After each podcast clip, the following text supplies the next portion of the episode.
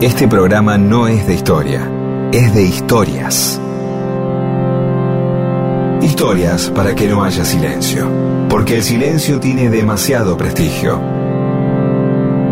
Y solo es bueno para dormir o para cuando no hay nada que decir. Mundo disperso. Historias de la vida y todo lo demás.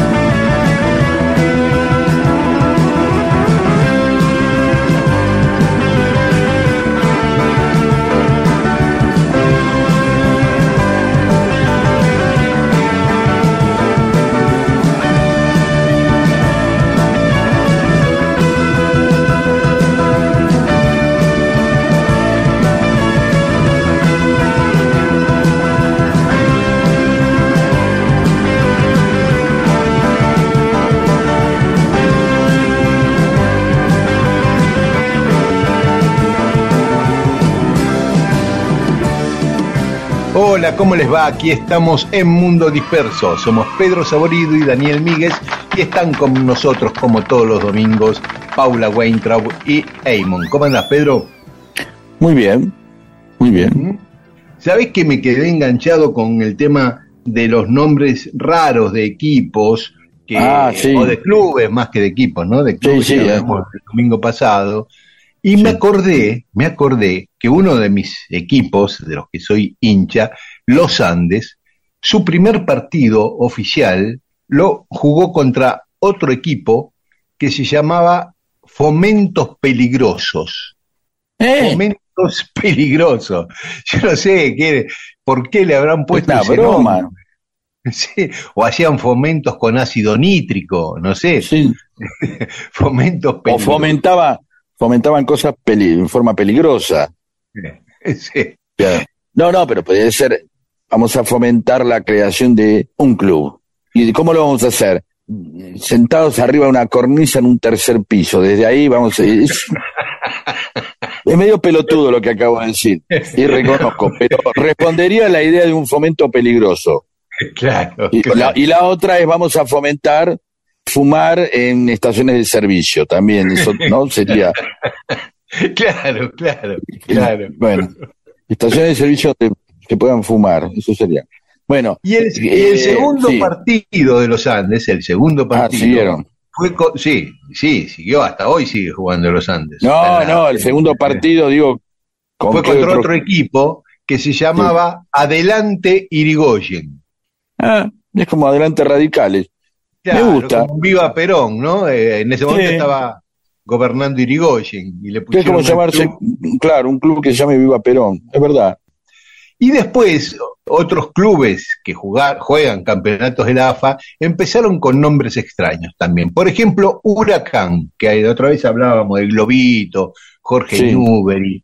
Antes de llamarse Huracán, el mismo club, eh, le cambiaron de nombre nada más, pero era el mismo club, se llamaba Verde Esperanza y Nunca Pierde. Encima el I en el medio, Verde Esperanza y Nunca Pierde. Así se Bueno, está bien, está bien. Y tendría una camiseta verde, suponemos. Sí, pero cuando Digo. fueron a hacer el sello para las actas y todo, no le entraba todo ese nombre, Club Atlético Verde Esperanza y nunca pierde. Entonces el tipo que le hacía el sello dijo, no, busque un nombre más corto. Entonces deliberaron y lo cambiaron por Huracán. Fueron con un solo nombre. Esto me lo contó Alejandro Fabri, que sabe la historia de todos los clubes. Y Ah, también bien. me contó Alejandro Fabri que Argentinos Juniors, antes de llamarse Argentinos Juniors, se llamaba Mártires de Chicago. Ah, Eso sí lo sabía. Lo sabías. Sí, eh, que eh, todo el mundo sabe el, el origen, eh, digamos, anarquista del club, ¿no? Y hablando de clubes anarquistas y de los que vos conocés, porque Argentinos Juniors era el cuadro de tu papá, y el Sí. Porvenir es uno de tus clubes, el Sí, Porvenir, que vos me contaste que tenía, se sospechaba de un origen anarquista también. Seguro, blanco y negro, la camiseta. Pero jugaba de local cuando no tenía aún su estadio propio, en el club Sígueme si puedes. ¡Ey! Es casi el título de una película Atrápame Este, si puedes, ¿no? Era Claro, una comedia, sí. El club Sígueme si puedes tenía su cancha en, eh, en la localidad de Piñeiro, en Avellaneda, en Avenida Cabildo, entre Catamarca y San Martín. Y Paraguay era la otra calle. Así que en esa manzana tenía la cancha el club Sígueme si puedes. Y después tres casos más muy curiosos que me contó Alejandro Fabri. Clubes que jugaron en torneos oficiales de la AFA, ¿no? El Rumor, el. Rumor, Club El Rumor de San Martín era este, de la localidad del Gran Buenos Aires de San Martín. Otro club que jugó en torneos de la AFA fue el Ultimátum. Uf, ese fue una amenaza. Sí, que era de Vicente López. Y el otro que con nombre extraño es el Club Enigma. Uy, ese sí que raro. Es raro, del barrio de Chacarita, tenía la cancha ahí casi. Muchas veces Omar Quiroga, ¿sí? amigo con el que dice Saborir Quiroga, amigo mío, autor, escritor, guionista de mil películas, ahora también de las producciones de Sebastián Ortega, El Marginal, etcétera, etcétera, me contaba que había, siempre había como una afición en el entusiasmo de unos muchachos que estaban leyendo, de pronto se enganchaban con una novela, con una película, ¿entendés? Claro, y que es muy probable que eh, Enigma venga de ahí. Porque viste que en Docsú también Sarmiento entre vías. ¿Qué imaginás? Sarmiento entre vías porque está entre las vías, porque da una Claro. vía que va para un lado, una vía que va para el otro, Claro. y justo el club está ahí entre las vías. Pero suena raro, ¿viste? Sarmiento Sí. entre vías. También está majestuoso Sarmiento y eso. Pero también Sí. está el, el club Albión, ¿sí? Sí. Mirá vos hasta dónde se va hacia los Zafón. Hay muchos Sí, clubes claro. eh, con nombres así interesantes. Enigma supera, sinceramente, porque debe ser eso, debe ser el enganche con alguna novela, alguna película de la época. Seguramente. ¿Cómo se llama el club? No sé, es un enigma. Y, Ah, bueno, claro. pongamos- Ah, pongamos un enigma. Eh, sigan mandando clubes. No, pero Sí, vamos a sí, los oyentes que sí, sigan claro. mandando nombres de clubes que son hermosos. Sí. Escuchamos música y seguimos con Mundo Disperso. Es un amor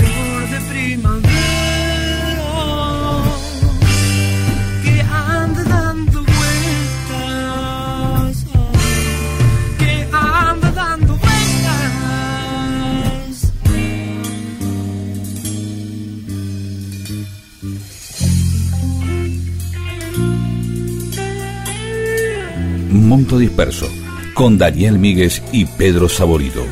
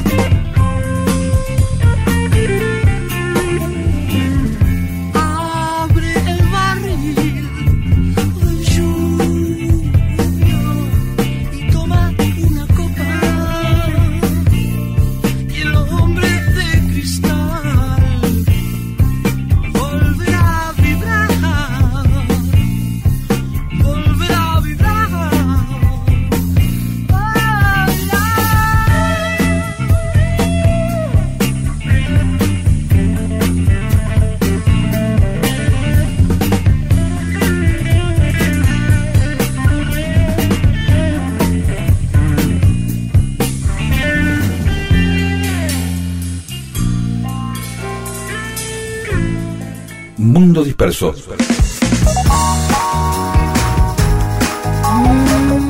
Todo eso que alguna vez sucedió solo para que vos estés escuchándolo ahora. Y en Mundo Disperso hoy vamos a contar una historia que publicó hace poco Daniel Martínez Rubio, un, médico que también es escritor, en el periódico online El Fundador de Villa Gesell. Y es así. Dice Daniel Martínez Rubio que un escritor que se llamaba Morgan Andrew Robertson, un escritor no, no muy famoso, muy poco famoso diría, escribió una novela en el año 1898 que se llamó Futilidad o El naufragio del Titán. El naufragio del Titán. Oh, Esta la novela de Robertson relata el viaje de un transatlántico, el Titán, que dice en el libro, ¿no? El crucero más grande y lujoso jamás construido, diseñado para los más distinguidos miembros de la alta burguesía mundial. Puede atravesar el Atlántico como si fuera en un hotel de lujo. pero ya, eh, eh, ya, ya es como demasiado. Me, me da, me da miedo. Sí, exactamente. da tipo miedo. que hizo, escribió todo lo que. No me digas que va a pasar lo que pasó. 70 mil toneladas totalmente de acero, alcanza la inusitada velocidad de 25 nudos y es insumergible. El barco Uh, tiene ya, oh, no. dos bandas de música, dos orquestas y una compañía de teatro que entretienen a los pasajeros. En la compañía naviera del Titán sostienen que el barco puede batir Qué todo. cosa rara, perdón, qué cosa rara esa Sí. de. No, eh, porque es verdad, es lindo, voy a mirar el mar, el crucero, y en realidad siempre te tienen que meter algo después porque te vas a embolar de ver el mar. ¿Entendés? Sí, sí. Ento- Entonces Claro. hay que llevar orquesta y decir, bueno, ¿y ¿qué querés? Vos querías Sí. un barco, es esto, boludo. Bueno, no, ponerle la orquesta, ponerle el otro, el, el wifi. casino. Claro. Sí. Quédate Este, en tu casa para eso, quédate en Mar del Plata, anda a Mar del Plata y listo, y está el mar ahí al lado.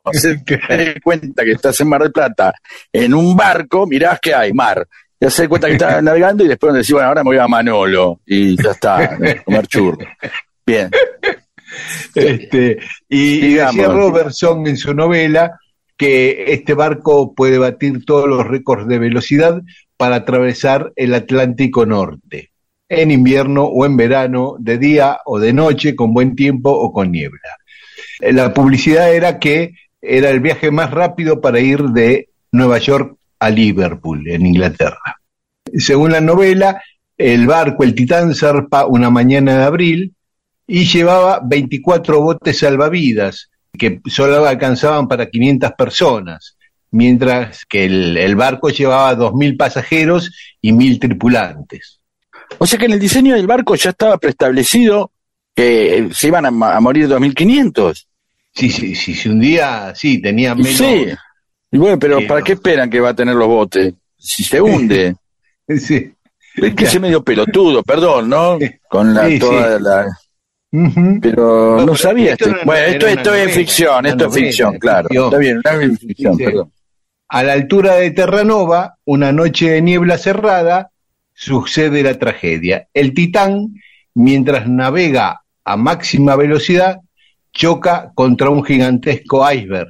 No, pero predijo todo el tipo. Todo. La estructura del barco estaba preparada no, para. no habrá, Sí.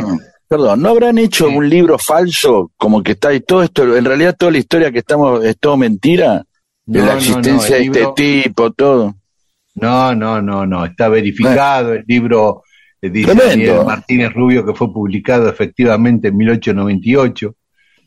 Pero el Titán podía resistir un embate de frente, pero no impacta directamente contra la pared de hielo, sino que lo embiste de costado y entonces vuelca de, hacia la izquierda, a estribor. Y entonces las calderas eh, no soportan esa posición, se desprenden, producen rajaduras, bueno, entra agua y, se hunde. Solo sobreviven un centenar de personas en la novela, entre ellos el personaje central de la historia, el personaje ficticio que se llama John Rowland, que es el que cuenta, y la novela se vendió muy poco, no, no tuvo mucha repercusión, dice Daniel Martínez Rubio, que también era porque eran los años positivistas, que Estados Unidos entraba al nuevo siglo lleno de autoconfianza y, y no era el momento para una novela donde el orgullo tecnológico empaña la razón y conduce a la tragedia, dice Daniel.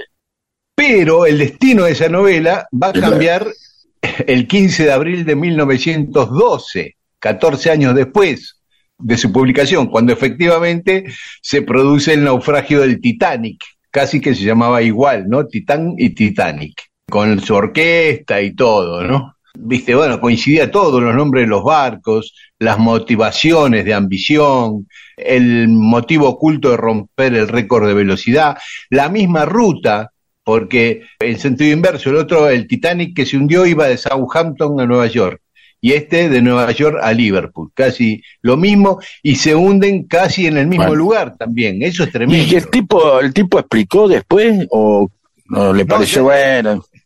En el barco de ficción, el barco de Robertson, era de 75 mil toneladas, el Titanic de 60 mil, casi igual.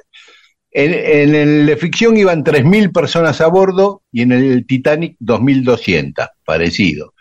Tenía uno 240 metros de eslora y el otro 268 metros. Eh, uno tenía 24 botes y el Titanic tenía 20. Eh, los dos tenían tres hélices y la velocidad que había imaginado para su Titán Robertson era de 25 nudos y el Titanic era de 23 nudos, o sea, de velocidad máxima. Ahora, ahora, nadie eh, leyó el libro cuando lo estaban por poner Titanic, dijo, che, mira, hay una novela, está todo parecido, Ah, bueno, nos la va- puede ser, se llama no Titán, nos la vamos a pegar contra un iceberg. No, de verdad pregunto, por ahí alguien, pero eh, hubiera dice a ver si tenemos el mismo destino ¿no? Yo creo que con un poco de superstición aunque lo hayan leído no, no harían algo tan exacto no tan parecido sí, sí, sí, Este, sí, sí. después los dos barcos hacen su viaje en abril los dos barcos el daño principal es a estribor naufragan casi en el mismo lugar prácticamente a, a poquitos kilómetros del naufragio imaginario del verdadero. Eso es increíble. Después le agrega Daniel Martínez Rubio que eh, ahora en el, el 2023, este año, el 18 de junio, un submarino llamado Titán, exactamente igual al barco de Robertson, hizo una expedición para millonarios para ver los restos del Titanic No, no, ya está, listo. y ahí No se aguanta más. Eh, por eso. Este, Bajón, entonces se pregunta Daniel Martínez, sí, se pregunta Daniel como Martínez todos nosotros. ¿Puede ser Robertson una moderna Cassandra, un ser dotado al mismo tiempo del don de ver el futuro y de la maldición de la incredulidad de los que escuchaban sus vaticinios? Eh, eh, Este- incluso eh, Robertson, hay que ver si Robertson sabía que estaba dice, vaticinando algo o simplemente estaba escribiendo. Yo me asusto, hago, me pasa Pero algo igual- así. Sí, pero igual, dice Daniel Martínez Rubio, que tenía una cosa mística Robertson. Ah, y Era eso un poco lo ju- esotérico. Y eso es malo. No, sé. no, no, digo, No, digo, a ver, tiene algo esotérico despreciándolo y la pega el tipo al revés. Sí, eh, por eso, por eso, digo, Claro. por eso. Digo, es Uh. más, como para redondear, no con tanta precisión, pero bastante cerca, en Sí. 1914, un año antes que se hunda el Titanic, Sí. escribe un cuento, no es una novela ya, sino un cuento, donde describe una futura guerra entre Estados Unidos y Japón. uh, Dice que Japón, con máquinas voladoras que lanzaban rayos enseguecedores, atacaron una base eh, de, de Estados Unidos en el Pacífico. En este caso lo ubica cerca de San Francisco, pero es muy parecido a lo de Pearl Harbor 27 años después. Pero bueno, no tiene tanta precisión como las semejanzas entre el Titanic que él imaginó y el Titanic verdadero, ¿no? Pero No, bueno, me- a mí me llenó de miedo igual que a vos cuando no, tremendo. Para estar cerca, eh, tremendo, aparte el, el estar cerca de este tipo y fijarse que andaba escribiendo, ¿no? Sí, cuando reeditaron el libro, porque él murió unos días antes del hundimiento del Titanic. El Titanic se hundió el 12 de abril y Robertson murió el 24 de marzo, o sea, 6, 15, eh, 21 días antes, tres semanas antes del hundimiento del Titanic, murió. murió. tremendo, tremendo. Así que no se Bueno, enteró cuidado. Titanic este No, Robertson. uh, Después tremendo. se Muy- reeditaron su libro, pero él ya no estaba vivo.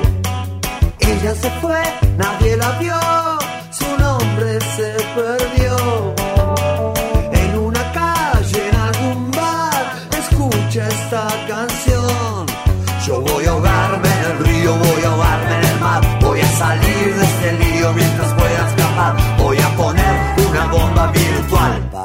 El Titanic. No.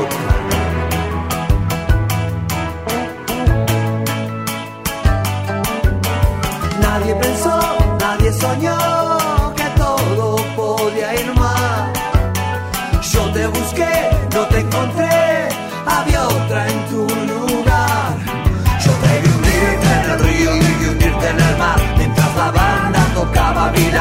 Desde la playa no pienso mirar. Oh, en esta soledad. Sol, en la tempestad.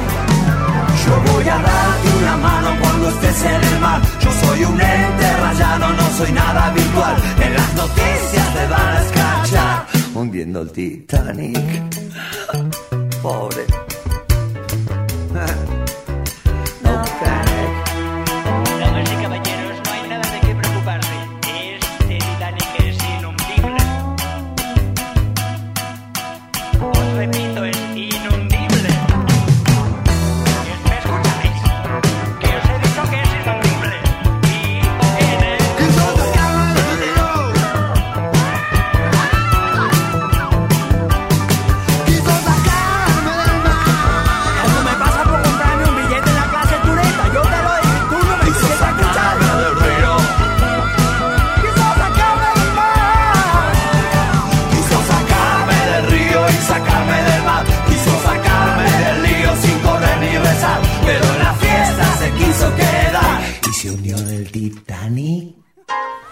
Una conversación que iniciarás con alguien va a mejorar tu vida, va a suceder pronto.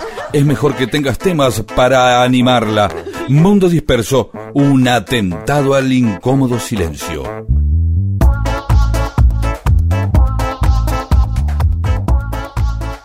Y en Mundo Disperso tenemos mensajes de los oyentes. Bien.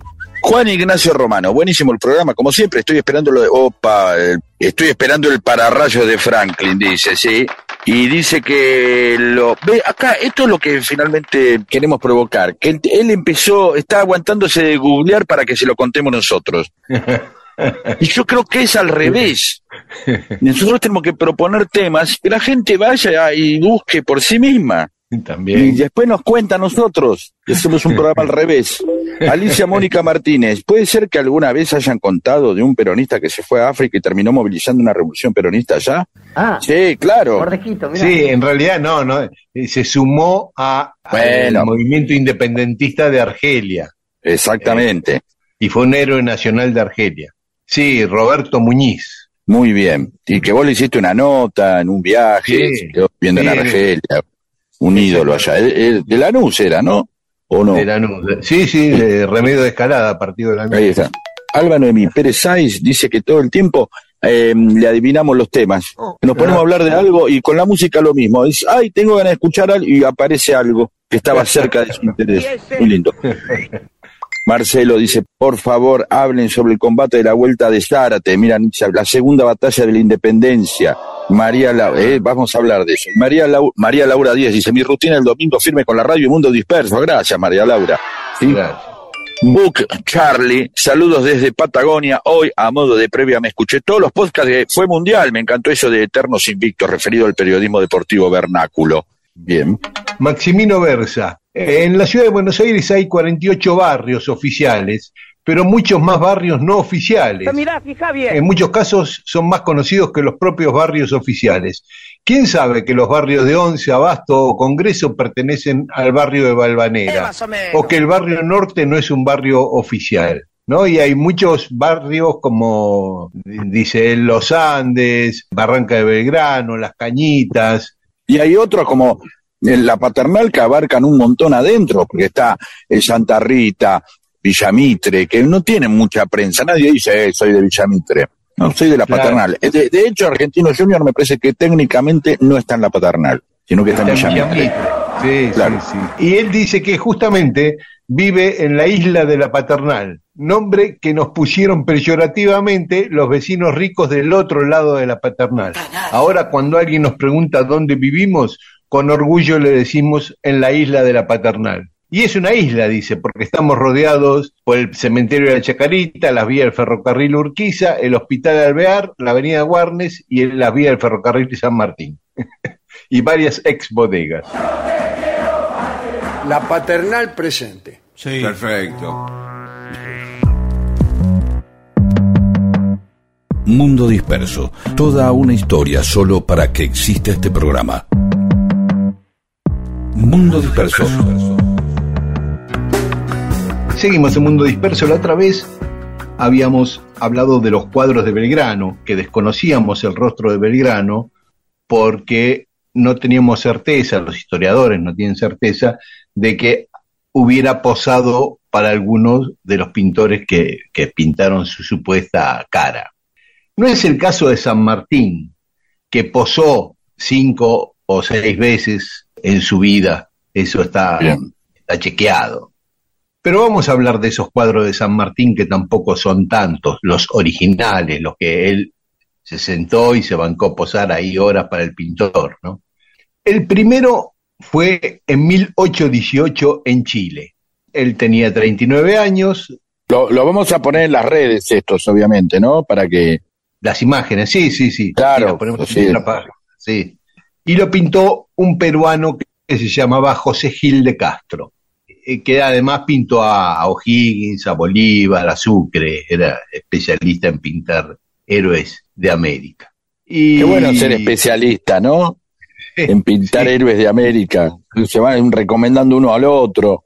claro. Como viste, como los fotógrafos de rock también, que de pronto dicen, ¿por qué todo lo- le sacan? No hay más fotógrafos. Y bueno, se pasan entre ellos. Y mira qué bien, ya los conoce, ¿no? Claro, claro. Sí, sí, son medio así, son manieros los héroes de Latinoamérica. Pero yo más o menos, la idea es que los pongo medio ahí, les doy de comer, les doy un vermú antes, los aflojo un cacho. O sea, hay que saber tratarlo.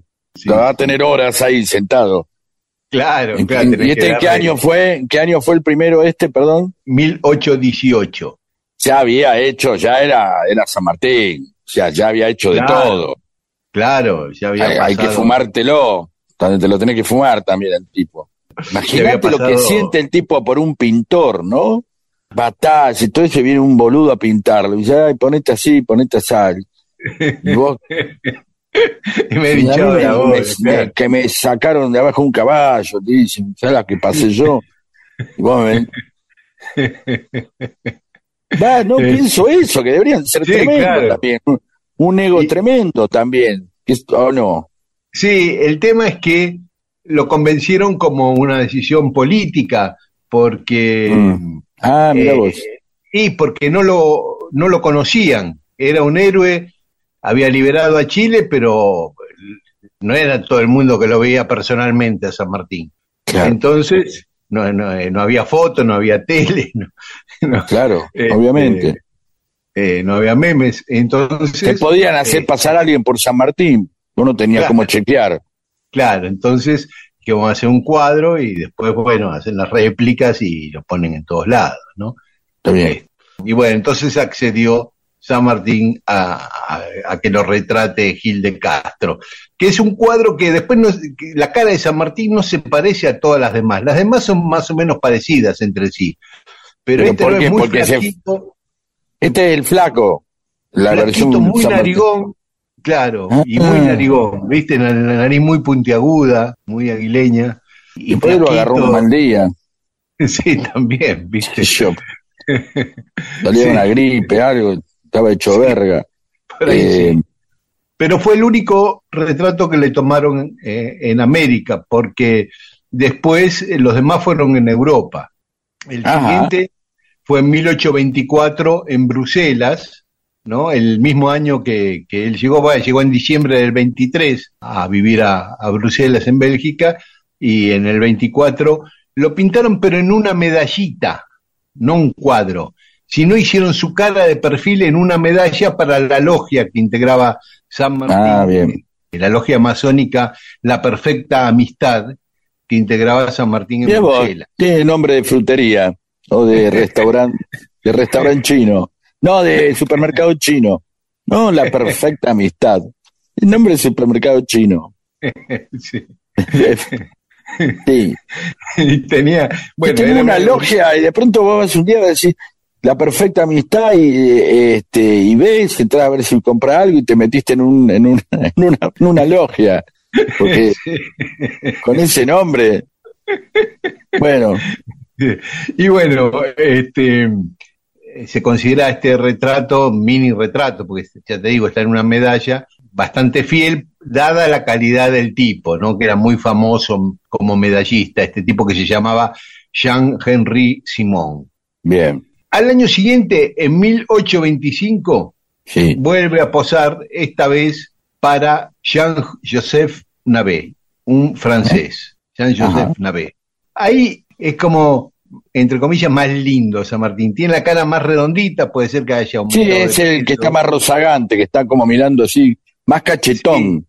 más cachetón y la nariz Sí, más, más- chica, más, eh, no, sí, no, como no, otro, nada que ver con el otro, es verdad. Sí, Sí, sí, sí, más, más Paul McCartney, así como. sí. Y, eh, y el Sí. otro más flaco Haroldi, perdón, estoy. sí, sí, es así, tal cual. Y está vestido de civil en este. Ah, no Después- es el que pensaba yo, es otro. No, en este está vestido de civil, pero ya lo vas Bien. a ver cuando lo subamos que eh, tiene la cara así más rechonchita, ¿viste? Más redondita. Después el tercero es el que una vez contamos en Mundo Disperso que le encarga Miller, Guillermo Miller, el general inglés, que estaba escribiendo su biografía y su participación en las guerras de la independencia, y le pide a San Martín que le mande un retrato para que sea la tapa del libro Bien. eh, esposa para Jean-Baptiste Madou en 1828. Cuando lo retrató, San Martín estaba de civil, con una capa, y lo pintó así. Pero como Miller le había pedido que tenga el traje militar en el retrato para la tapa del libro, porque iba a hablar de la independencia y no iban a poner un tipo ahí en pantuflas, qué sé yo, Claro. este, dejó el rostro y le dibujó un uniforme militar arriba, ¿no? Le pintó un uniforme militar arriba. Ah, está es falso. La cara es la La misma. cara no, pero le hizo. pero y de lo ahí es como, como los los cositos de los imanes para la heladera, ¿no? Que, Viste que hay unos muñecos que le vas cambiando la ropa. Claro. Es eso, Sí, hay- lo inventó hay este. Jueguitos para chicos también, que viene el ven, claro, me va traes poniendo- un, claro, me trae un, un San Martín eh, eh, Papa, hacia el Papa San Martín, y entonces le hace todo. lo- y así va cambiando. Haceme un, Sí, haceme un San 10 de- Martín. Con la 10 de Claro, independiente, con la 10 de sí, independiente. con el- tráeme lo que sea, le vas encargando y. Bueno, pero este cuadro de Madú es el que más conocemos, el que está en los billetes. Es el que ahí es cuando San Martín le dice, los que vieron el cuadro, le dice San Martín a Miller, aunque se parece bastante, dicen que me ha hecho más viejo y a los ojos los encuentran defectuosos. Pero es lo mejor que se ha podido encontrar. Y después le dice, bueno, yo he cumplido con su encargo y le aseguro que será el último retrato que haga en mi vida. Pero no fue el último, no fue el último.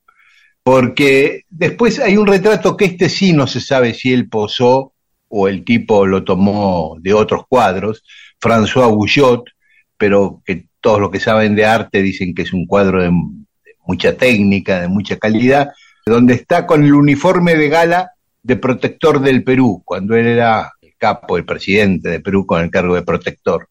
Y ese cuadro está expuesto en la Academia Militar de Estados Unidos, en el Museo de West Point.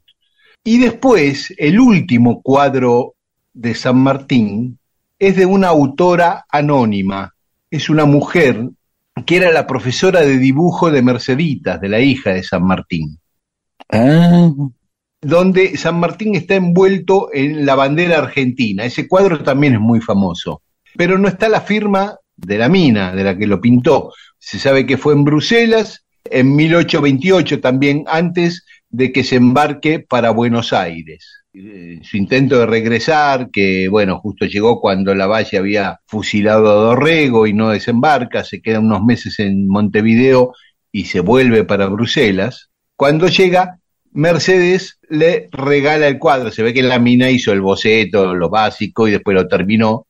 Y en Ah. 1829, cuando vuelve San Martín, Merceditas lo espera con el cuadro que le había hecho su profesora. Y él posó, ¿sabés si él posó como, con la bandera o le lo inventó No. eso la mina después? No, eso lo inventó la Eh, mina, evidentemente. ah, sí. pues medio, también medio, Sí, porque está como Medio- flameando atrás, no es que está... eh, claro, medio Rick Wayman, ¿no? Un poco así, Sí. medio glam.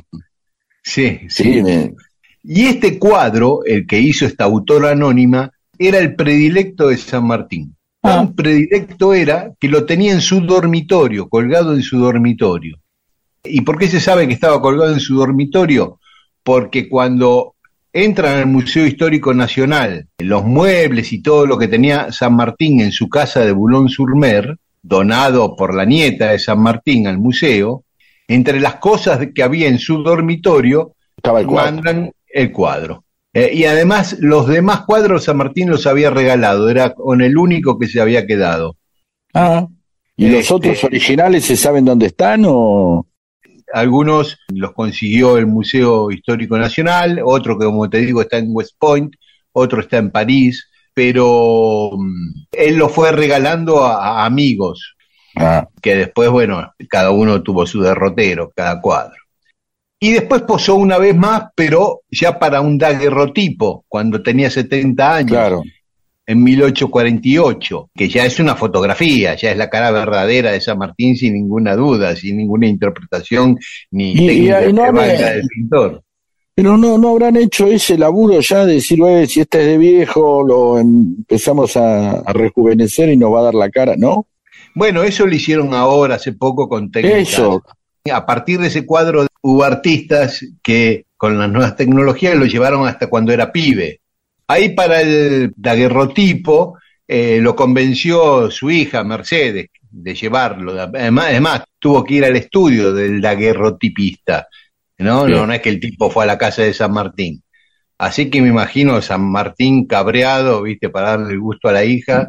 Y son dos, dos fotos, dos daguerrotipos. Uno que mm, está con la mano adentro del saco y otra con la mano afuera.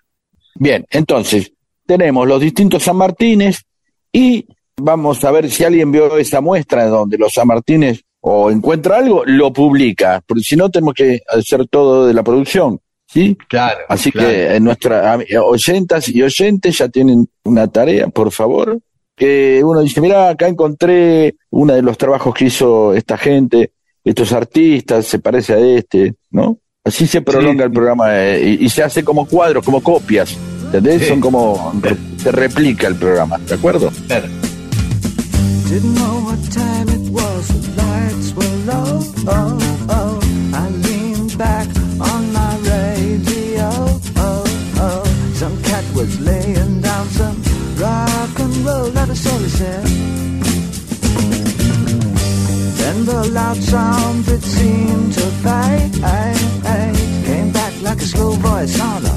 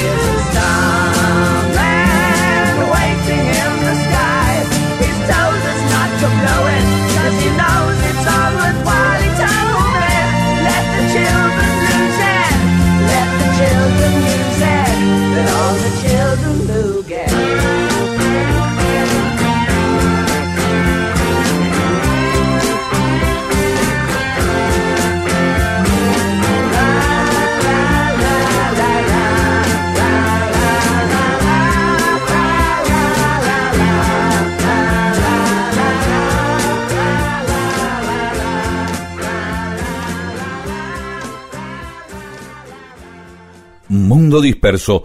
Todo lo que sucedió en la historia solo para que vos te entretengas un domingo a la mañana. Y en Mundo Disperso, cosas que pasaron un día como hoy, primero de octubre. En el año 1500, Cristóbal Colón y sus hermanos Bartolomé y Diego son metidos en cana. Los meten en cana ahí en Sí. Santo Domingo, en la República Dominicana, por eh, el tipo que había mandado el rey a controlarlo, que era Francisco de Bobadilla. Este que era el que- segundo o el tercer viaje, perdón.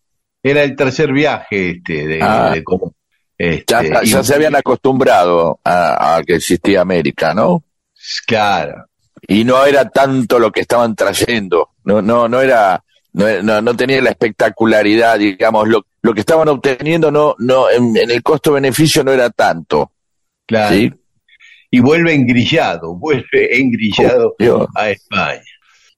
Y en 1813, en Bolivia, se produce la derrota de Vilcapugio, donde Sí. Belgrano pierde ante los españoles.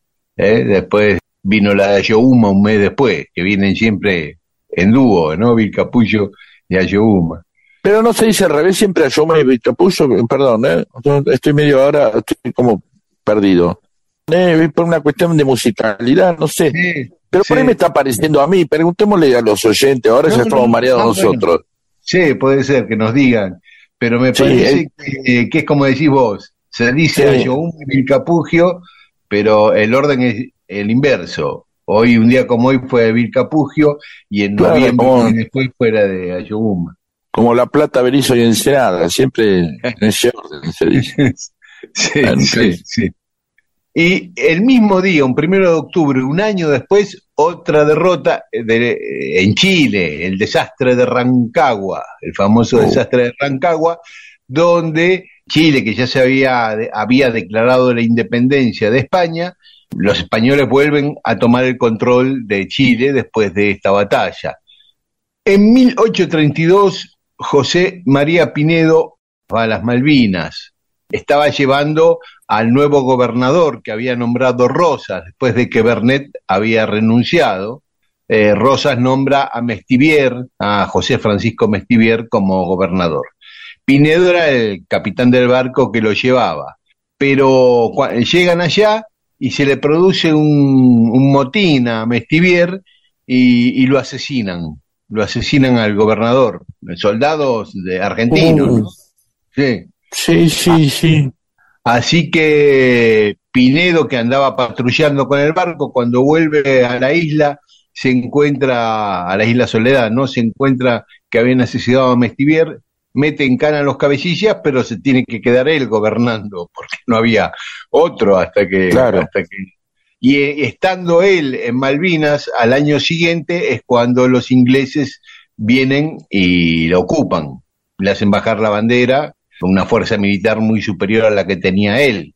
Estuvieron debatiendo si resistían o no, y dijeron, no, es al divino botón porque nos hacen perches, somos dos gatos locos con, con pocas armas. Y cuando, y cuando volvió lo sometieron a juicio, ¿no? A una corte por no haber resistido la invasión británica. Eh, lo Bien. declararon culpable y la pena eh, entró en discusión si lo ejecutaban, si lo eh, sí, si lo ahorcaban o si solo era expulsado, sí. no, o si era expulsado de la función pública. Y finalmente optaron por la más leve, expulsarlo de la función pública. Volví a tener eh, curiosidad también, aparte por eh, la expresión al divino botón, que ya la investigaremos. Sí. Seguiremos, es cierto, lo cual habla de un nivel de modernidad absoluto. Y claro, viste, porque siempre estamos en la pomada, 51, claro, es la pomada. Uy, también. el último grito de la moda. En, en 1912, atención los hinchas de fútbol, se funda el Club Cerro Porteño de Paraguay, con la particularidad de que una de las fundadoras es una mujer. Ajá. Eh, cosa muy rara, sí. Susana Núñez se llamaba Bueno, está muy bien. y ella estuvo en la primera comisión directiva. Como en ese momento estaban enfrentados políticamente dos facciones, había una grita tremenda en Paraguay entre azules y colorados, ella dijo, bueno, pongámosle a la camiseta azul y roja, rayas azules y rojas, como signo de unidad. Ah, mira, qué lindo. Como Arsenal, en Sarandí. Ya, claro. No, me habías dicho vos que era. era Eso me dijeron una vez. Y Racing, no rojo y celeste. Claro, le faltaría el blanco, pero bueno, de última el blanco también, Independiente tiene un poco de blanco, tiene blanco ahí, Claro, no de una claro. manera tan clara como Racing, que sería como el 50% de la camiseta, pero Independiente un 10%, ponele. ponele. Today is gonna be the day that they're gonna throw it back to you. By now, you should have somehow realized what you gotta do. I don't believe that anybody feels the way I do about you now.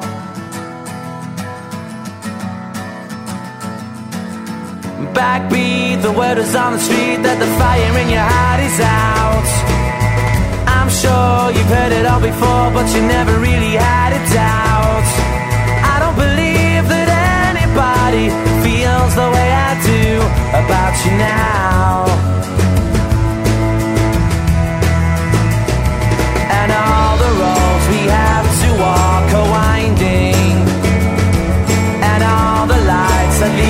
is that.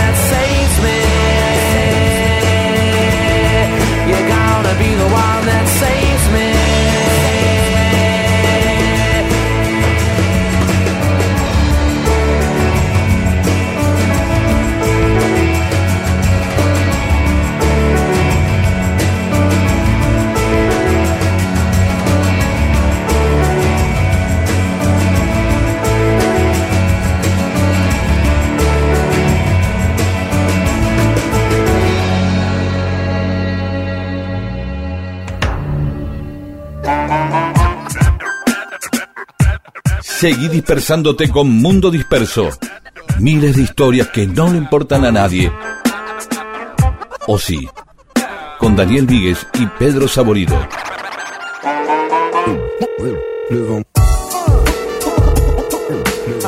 Y seguimos con mensajes de los oyentes en Mundo Disperso. Vos, Dani, Marucho Weisman nos quiere contar una historia que tiene que ver con Atahualpa Yupanqui y un gusto culinario no inverosímil, pero que poco tenía que ver con su imagen telúrica.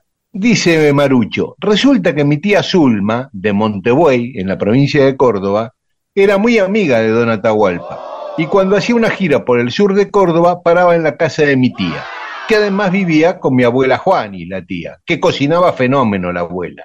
Y una vez le preguntan a Donata si quería que le hicieran un asado. Y él dijo, estoy cansado de que a donde voy me hacen comer asado. A mí me gustan las pastas. no, eh, claro, se cree que porque cantaba folclore le gustaba el asado, ¿no? Dice, ¿podría hacer unos ravioles? Y la tía abuela le preparó los ravioles, ¿no? ese sentido en que siempre la gente invita a cosas que, y bueno, vamos a tomar unos vinos, y tomo Coca-Cola Light, ¿viste? O la cerveza, ¿eh? La cerveza. No, pas- no tomo cerveza. Que aparte, Y- perdón, los mejores ravioles que he comido siempre en mi vida, siempre los he comido en la ruta. Ah, No sé si mirá por el agua o qué. Sí, las pastas, las pastas que se hacen en, en, en- en ciudades y pueblos de la provincia de Buenos Aires, por ejemplo, son sensacionales. Uno diría, ah, tengo que ir a la boca. O no, es pastas sensacionales, ¿eh? siempre. O sea que es muy tradicional también. Y dice Marucho que otro dato que le llamó la atención era que era muy fanático Atahualpa Yupanqui de Gardel. Dice que él no lo llegó a conocer, pero las historias siempre se transmiten en la familia de aquella amistad de, la tía con Atahualpa. Carlos Roberto Ferreira nos manda una historia muy linda que ya la estamos guardando y la vamos a usar para contarla. Hugo Mar Vigiano nos manda un mensaje y un audio. En síntesis habla del rock, de los roll, Beatles, y, y uno de los puntos es que si nos pregunta si no creemos que Gieco fue una construcción argentina de Bob Dylan, con su armónica y guitarra. Dice, además solo le pido a Dios tiene la misma estructura de la canción de Dylan respecto al viento.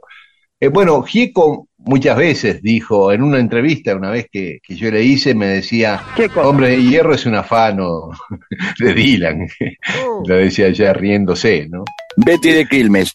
eh, ahora en Cerro de los Burros, Piriápolis, está ahí. Siempre es tan grato escucharlo. Dice que de los nombres de los clubes se acordó mucho de Honor y Patria. Yo iba a hacer gimnasio ahí a Honor y Patria en Avellaneda. ¿sí? Mira, Eh, yo conocía el de Bernal. Claro, eh, y el papá fue mascota, hay que ver si de cuál de los dos. Eh, nacido en 1925, el papá fue mascota de ese club. ¿Ves? Eh, ahí está, el primero de mayo de 1911 se fundó, se fundó el Honor y Patria de Bernal, ¿sí? Eh, que estaba todo, eran todos tanos. El equipo antes se llamaba Bola de Nieve, y su apodo sí, los isleños. La cancha estaba situada en Tacuarí, Kramer, Victoria y Vías del Ferrocarril en Bernal. No, no sabía Sí. Miguel de Bola de Nieve. Pregunta si sabía, No. si no. No, no sabía de Bola Nieve. Sí que Honor y Patria jugó campeonatos de la AFA y llegó a jugar en primera. Eh, una vez me contaba Alejandro Fabri que eh, Honor y Patria jugó la final para ascender de la C a la B contra San Telmo. Tres partidos tuvo que jugar porque terminaban en empate y no había ni alargue ni penales. El primero en la cancha de Racing, el segundo en la cancha de River y el tercero y definitivo también en la cancha de River. Imagínate, un partido de ascenso de la C a la B. Y después, bueno, ascendió a la B y al año siguiente ascendió a primera. Y ahí en la cancha de Bernal jugaron con todos, ¿no? Le fue mal, le volvió a descender. Eh, Leandro Bochatón eh, dice que hay un club en Uruguay que se llama Así Nomás Fútbol Club, que me gusta. ¿Y tú? Sí. En una tarde de sol, margaritas y yo, solo una nube sola flotaba, como un café que me dan. Miro las fotos de ayer, mamá qué joven que estás. Linda la vieja,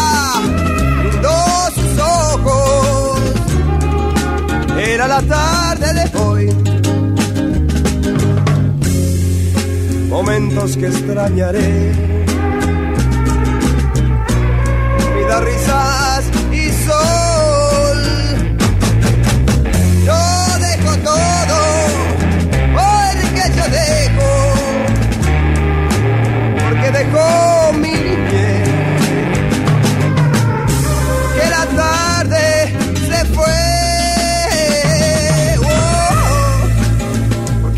no venís. Porque yo sigo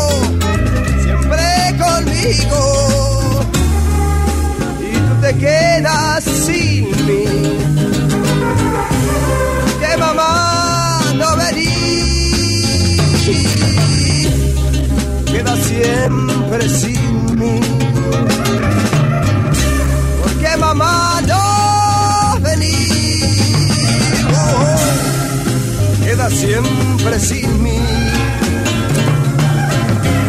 Porque mamá no venís, queda siempre sin mí. Las margaritas y yo en un café que me dan. Era la tarde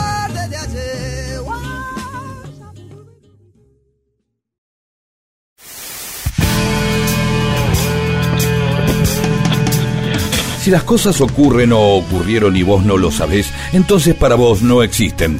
Dale existencia a la historia escuchándola.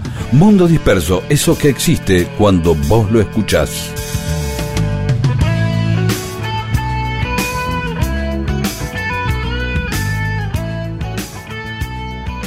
Y seguimos contando cosas que pasaron un día como hoy. En 1914, Amalia Celia Figueredo se convierte en la primera mujer, una argentina de Rosario era Amalia, la primera mujer en eh, aviadora, eh, la primera que obtiene el carnet de oficial de pilota en Sudamérica, en toda Sudamérica, no solo en la Argentina. Eh, Poco reconocida, la verdad, ¿no? Sí, pasa muchas veces con las mujeres, ¿no? En los últimos Sí. años, por suerte, se fueron reivindicando, pero pasa muy a menudo eso. En 1969, el Concorde, el avión más rápido Sí. de la historia, rompe por primera vez la barrera del sonido. A 2.150 kilómetros por hora vuela. Uh. Es más del doble de un avión comercial común. Bueno, bueno, pero la barrera del sonido son los 300 metros por Sí. segundo. 343 metros por segundo, que serían 1235 kilómetros por hora, según la cuenta que hice. Bueno, este Por lo cual el sonido de algo, el sonido, el objeto que produce el sonido llega más rápido que el sonido que ha producido. Sería eso. Sí. Algo así. No entiendo Pero- después por qué eh, se escucha un estallido o no, o un efecto raro, o una especie de, de- de voz extraña de, algún cantante de reggaetón o algo, no sé qué pasa, no sé, pero algo ocurre. No, no tengo Sí, claro que sí. Algún ruido podríamos seguro. pedir a Félix, sí, que Ah, nos explique, claro. nuestro amigo claro. científico. En 1971 se inaugura Disney World en Orlando, en Florida. ¿eh? Sí. Que una vez vos me contaste que se habían copiado de No, pero Disney. eso era Disneyland, se inauguró ah, antes. ah, Disneylandia, ah, ah, porque son también Ah. son como cosas diferentes no La- la- eh, eh, si querés en, el- en un ratito aclaramos todo eso lo de la historia Dale. en un rato Dale. aclaramos la historia de, Ah, de. Perón de Perón Disney eh, la República de los Niños un rato la contamos. Un día como hoy, de 1541, nacía Domenicus Theotokopoulos, que todos conocemos como el Greco, el pintor. ah bien Nació en la isla de Creta, vivió ahí hasta los 26 años, después vivió 10 años en Italia y a los 36 años llegó a Toledo y ahí se quedó para siempre. Y ahí en Toledo está el Museo del Greco, su taller, y es considerado uno de los grandes pintores de la, de la historia, ¿no? Picasso lo consideraba su gran inspiración al Greco. También un día como hoy, en 1892, nacía Emilio Petoruti en La Plata, nacía el pintor argentino. Yo, yo siempre a Petoruti lo asocio a, a los arlequines. ¿por qué? por la pintura esa que hizo él Sí, claro, sí, pero después, antes y, y después hizo cosas muy variadas, básicamente de cubismo, ¿no? sí, sí, Este, fue el cubista argentino de alguna manera Claro, claro. Ujú. En 1929 nacía Ernesto Grillo, ídolo de Independiente, que fue en el Inter de Italia y después vino a terminar su carrera en Boca. Y hoy se celebran muchas cosas. Por un lado, el Día Internacional de las Personas Mayores. Ahora, no dicen de mayores de qué edad, ¿no? Tendría que Bueno, aclarar. se supone Sí, mayores de 18, mayores de 60, no sé. Es el Día Internacional del Café, el Día Mundial del Vegetarianismo también, y hay celebraciones de distintas cosas en muchos países. Por ejemplo, en El Salvador, en Guatemala y en Sri Lanka se celebra el Día del Niño hoy. En la Argentina es el Día del Mar y de la Riqueza Pesquera. En Azerbaiyán es el Día de los Fiscales. En Bolivia, el Día del Árbol. En Ecuador, el Día del Pasillo Ecuatoriano. Que yo dije, ¿a un pasillo? No, el pasillo ¿Qué? es, es un, un baile. ah el Un tipo pasillo de música, sí, un tipo Claro. de música. En España es el Día de los Pueblos más bonitos de España. También, Bueno, que es subjetivo eso, ¿no? Totalmente. Poco. Pero- es como que alguien dice, aparte no dice que no sean bonitos, sino los más bonitos.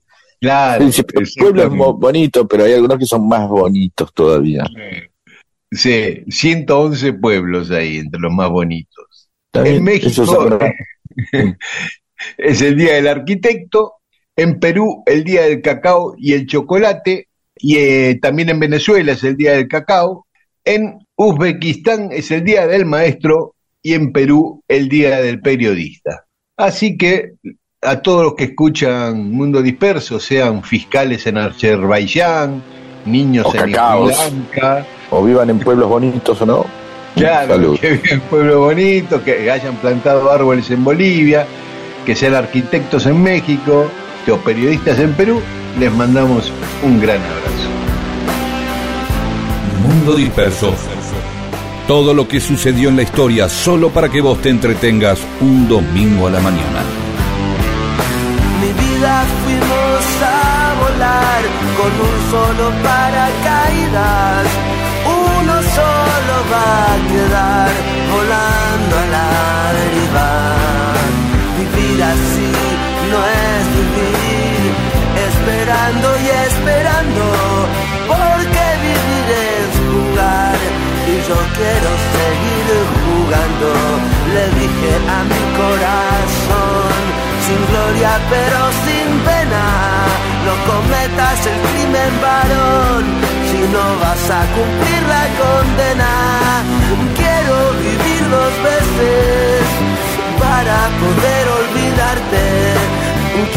Llevarte conmigo y no voy a ninguna parte.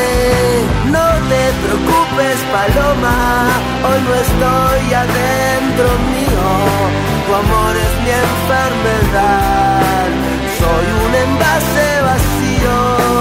No te preocupes, paloma, no hay pájaros en el nido. Dos ilusiones se irán a volar, pero otras dos han venido.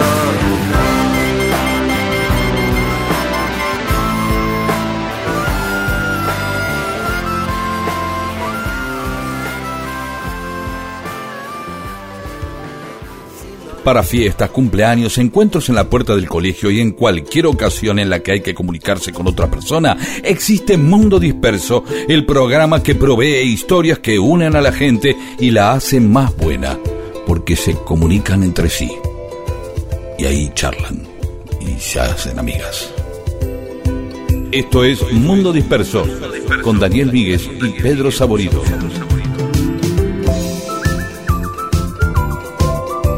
Y en Mundo Disperso tenemos más mensajes de los oyentes. Adelante. Claudio Baldoni, a propósito de musicalizar con referencia a un día como hoy, podrían pasar la canción El pan del facho, porque es una canción de la banda Acorazado Potenkin, que se llama así por la película El Acorazado Potenkin, que se llama así por el barco Acorazado Potenkin, que se llama así por Gregory Potenkin, que fue el que mencionaron en las efemérides. Como una caja de mamuscas, ¿no? Claro, hablando de rusos. Y siguiendo con los nombres de los equipos, Laura nomás dice que en San Juan está Árbol Verde. Y Néstor Ava dice que su papá armó un equipo llamado Flores que Surgen. Mirá vos, que hoy no está más. Y Nove... mira esto, Pedro, Norberto Canepa dice que había un negocio inolvidable que se llamaba SC Dulov en Lugano, que vendía regalos intrascendentes. Lo genial es que leyéndolo al revés se lee boludeces, que era lo que vendía. Muy bueno. Ponele legal a la gente. Y, y- y continuando esto que esta data que nos había dado Ernesto Mariotti sobre There is a Place de Charlie, Carlos Daniel Gilman nos dice que era un hermoso tema. Era una eh, Charlie ya había compuesto temas a los nueve años, ¿no? Como el tema Corazón de Hormigón. También es una Ah, sí. linda historia. Ricardo Carranza nos saluda por la versión que pasamos de Charlie, que hay, hay varias versiones, ¿sí? Mariotti Sí. me pasó una, vos tenías otra también, hay va- varias versiones. Y Rafael Bolivian Boy Aguilera dice, está perfecto lo que explicaste, Pedro. En el conservatorio no nos dejaban escribir cuartas paralelas en los corales porque se los consideraba erróneas en la música clásica. En cambio, en lo popular, esas reglas se pueden romper. Esto de las Ah. cuartas en los coros que Charlie valoraba y... Claro, por eso le sorprendió, porque fue como que lo quitó del. Claro, fue su paso interesante, ¿eh? Sedujo algo que tenía que ver con algo que se hacía en la música popular, ¿no? Y no en el, en el conservatorio. Interesante, Claro. ¿sí? Muy lindo.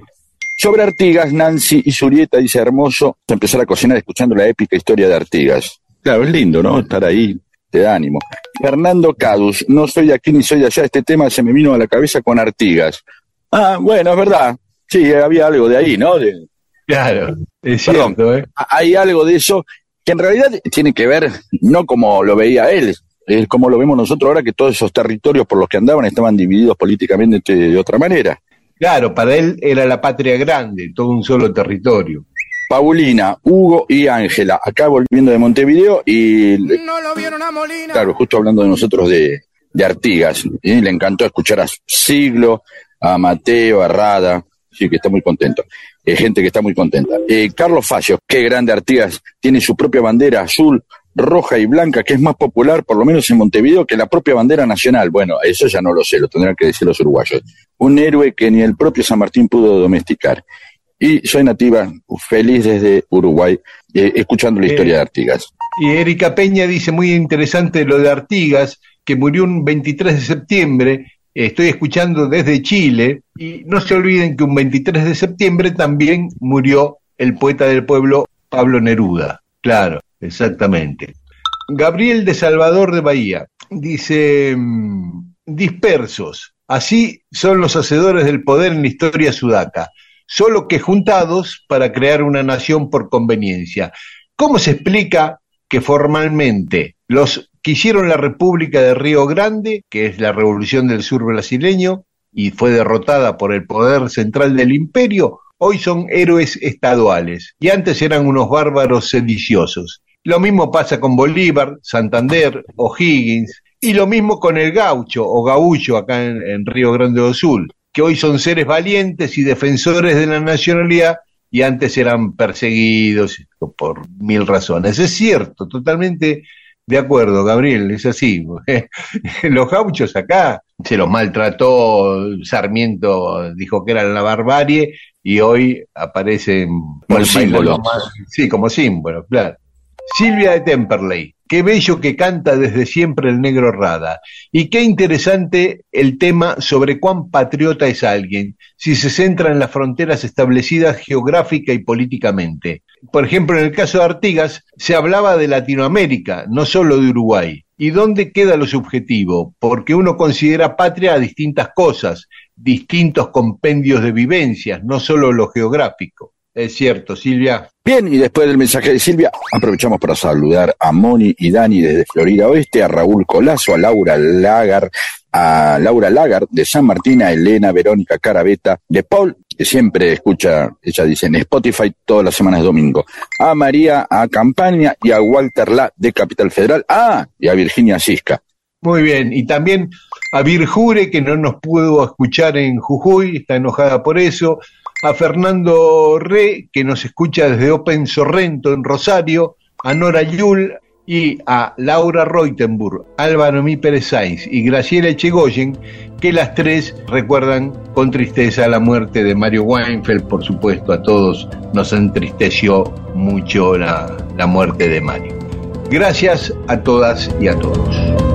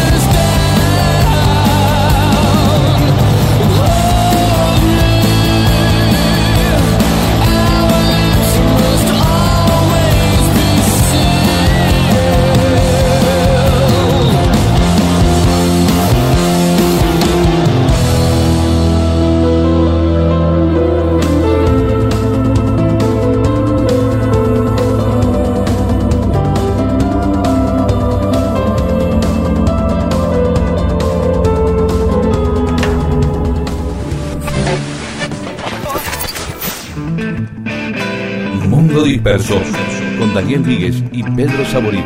Todo lo que sucedió en la historia solo para que vos te entretengas un domingo a la mañana.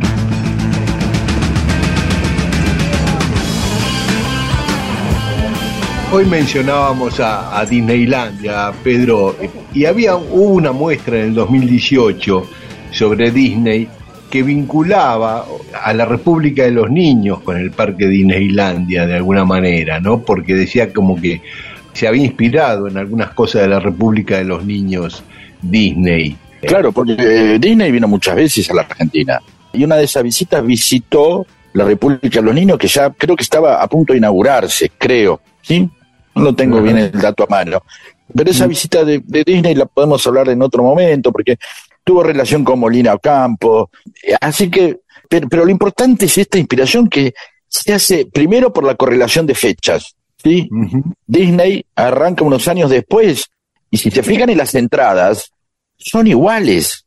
La entrada de la República de los Niños, y fíjense, lo pueden ver en el logo de Disneyland, o de Disney World, no sé, porque son parques distintos. Ahora, ¿cuáles eran las características principales de, de- de esta idea que tenía, que fue de Perón y de Vita, que, que era una idea de, de concentrar un montón de culturas en una sola, es decir, que el, el chico argentino, de alguna manera, la- las chicas y los, los nenes y las nenas argentinas pudieran acceder a un conocimiento concreto a partir de visitar no solamente algo que estaba hecho en la escala de, de ellos, o sea, una escala que no tenía frustración espacial. La frustración espacial es eso que tiene un chico cuando se quiere sentar en una silla de adulto, en un auto, el mostrador de un negocio, sino que todo estaba hecho a escala de ellos. Y que además con distintas arquitecturas del mundo y con distintas materiales que eran traídos de cada uno de esos lugares. Es decir, muchos de los materiales eh, de cada eh, arquitectura oriental son materiales que se trajeron de Oriente. ¿Se entiende esto a lo que estamos hablando? Sí, sí.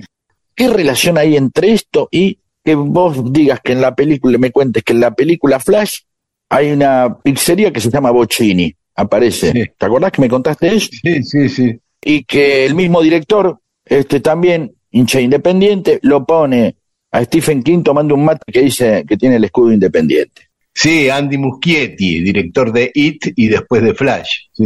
Claro, que, eh, entonces él, él aprovecha, ese, hace ese guiño, ese homenaje, esa manera de, de recordar con cariño algo que le es tan querible como puede ser independiente y un, y un ídolo, eh, y lo comparte de, de tal manera que todos nos sentimos como legitimados. Es decir, enterarnos de que Disney se inspiró en la República de los Niños parece, primero parece como un hecho insólito, como una rareza. ¿sí? Como nosotros que todo el tiempo le ponemos a los lugares Palermo Hollywood y Palermo Queens y Palermo Brooklyn, y ¿cómo es que eh, toman algo de lo nuestro?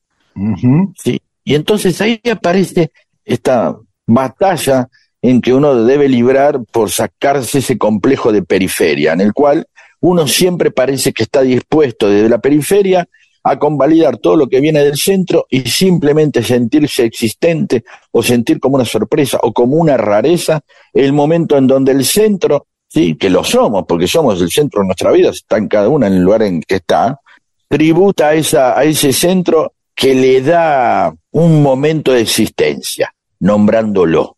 Eh, siempre va a ser más normal que jugadores argentinos o latinoamericanos vayan a jugar a Europa que europeos vengan a jugar a, Latinoamérica. ¿No? Obviamente el, el triunfo del jugador se da en Europa. Es más, no la gente joven, pero muchos futboleros muy, muy, muy, muy intensos sienten que hay algo de sustituto en rebaja del hecho de que Messi vaya a jugar a- al fútbol yankee. Claro, no digo claro. que, eh, no, a la gente le encanta, compra, se ven camisetas por todos lados, qué sé yo, los que tienen menos prejuicio. Pero he escuchado a algunos futboleros un poco me dicen, no, bueno, no, eh, está dejando jugar en Europa, jugar en Europa, podría jugar una eh, Miami, ¿no? Como eh, este, que uno diría, bueno, iba a estar más tranquilo ahí, déjalo en paz el tipo, hoy que tiene que ir al Manchester City. Es es decir, siempre hay como una, una escalera en la cual eh, se debe ascender, en donde determinados lugares son como un escalafón cultural, deportivo, político, en donde este, la consagración está en el centro. Nos va a parecer siempre una rareza que un europeo venga a vivir a la Argentina, ¿no? Este porque este francés que viene a buscar acá. El tipo dice, bueno, estoy feliz acá, qué sé yo. No, bueno, pero la felicidad debe ser Eh, entonces está todo idealizado ese centro, eh, ¿no? Ese centro que es eh, Europa o los Estados Unidos, que también tiene un montón de problemas, obviamente. Pero fíjense esa escala, siempre va a llamar la atención que en el final de la película Submarino Amarillo eh, se nombre la Argentina, eh, que Chaplin haya compuesto un tango, que Gardel triunfó en Hollywood, ganaron en París, imagínate, hay un tema que se llama Ganaron en París, ¿no? Me gustaría que los oyentes, en esta legitimación absurda que a veces necesitamos que el centro nos haga a la periferia, nos digan en qué momento, por ejemplo, encontró en una película, en algo que le pasó, en un diario, en un libro, esa sensación casi entre la sorpresa y el orgullo de que algo de uno es nombrado en otro lado. Es decir, ay, mirá, los oasis se sacaron una foto con Tevez. El otro día estuve en Ezeiza. Ezeiza debe ser el lugar, después de la ciudad de Buenos Aires, la ciudad o la localidad más conocida o más famosa. ¿Por qué? Porque está el aeropuerto. ¿Sí? Entonces, y claro, y uno dijo, en, lo- en el Superagente 86, en un momento a Maxwell Smart le hacen creer que viaja a la Argentina y que va a Ezeiza, que baja en Ezeiza. Y entonces le brillaron los ojos a la persona que contó eso. Pero me gustaría ver que los oyentes y las oyentas nos manden esos pequeños momentos donde sienten que hemos sido nombrados por el centro cultural, económico, eh, financiero, todo, el centro del mundo. Esperemos los mensajes. Bueno, y se nos acabó el tiempo. Nos encontramos el domingo que viene a las 12 aquí en Radio Nacional y esta medianoche nos pueden escuchar en Nacional Rock 93.7 de la FM. Chau, hasta el domingo.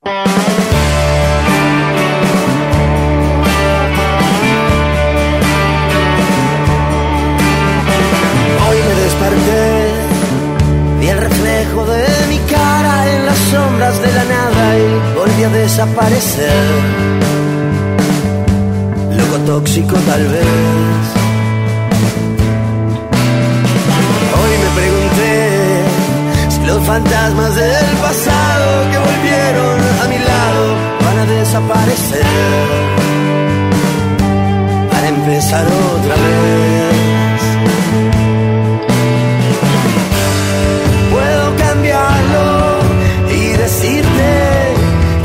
Que